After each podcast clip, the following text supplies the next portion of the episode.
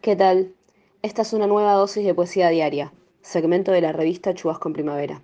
Soy Vicky y vengo a leerles Viaje Infinito de Julio Cortázar. Viaje Infinito.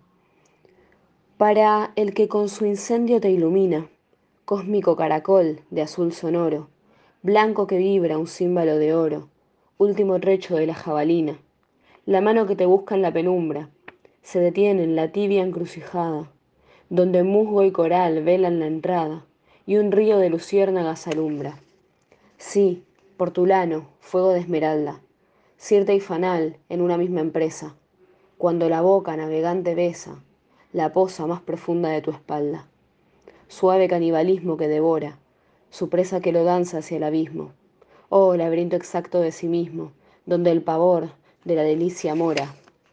Agua para la sed del que te viaja, mientras la luz que junto al lecho vela baja a tus muslos su húmeda gacela y al fin la estremecida flor desgaja.